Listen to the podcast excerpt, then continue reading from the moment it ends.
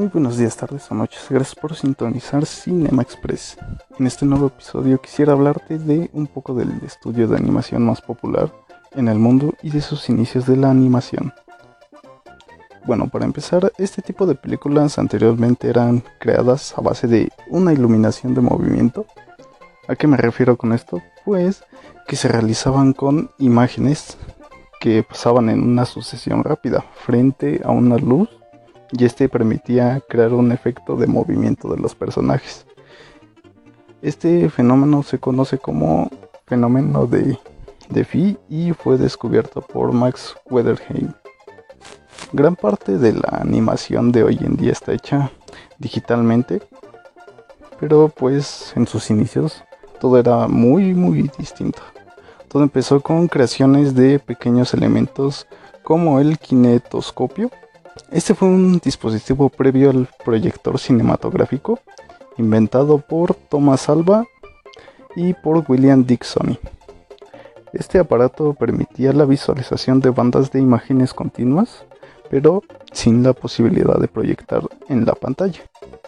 A lo largo del tiempo, el cine de animación pasó a ser uno de los géneros más relevantes en el mundo cinematográfico, tanto que sus películas como sus cortometrajes. Uno de los estudios de animación más conocidos por tenernos grandes proyectos de calidad es sin duda Disney Animation junto con Pixar. Hoy quisiera hablarte un poco de este estudio. En 1921 Walt Disney comienza a trabajar en el mundo de la animación creando pequeñas películas para una cadena de cine. Lamentablemente este estudio no tuvo mucho éxito y lamentablemente se fue a bancarrota. En 1923 Walt Disney y su hermano deciden mudarse a California para juntos formar este estudio que hoy en día conocemos, que es los estudios Disney. Para ello tuvieron que invertir todos sus ahorros para poder crear la primera película, que fue Blancanieves y los siete enanos.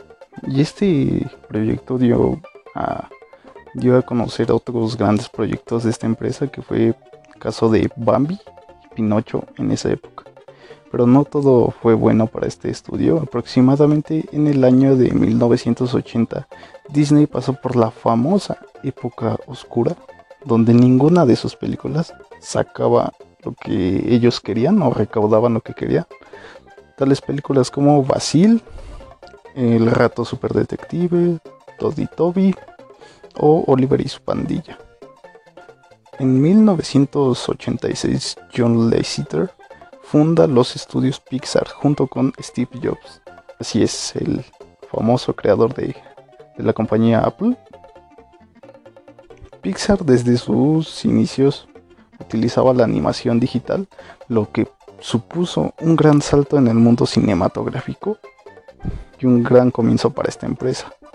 En sus comienzos empezaron creando cortos, pero fue en 1995 cuando estrenaron el primer largometraje creado totalmente digital, y es el caso de Toy Story, que gracias a esta película impulsó mucho a la compañía.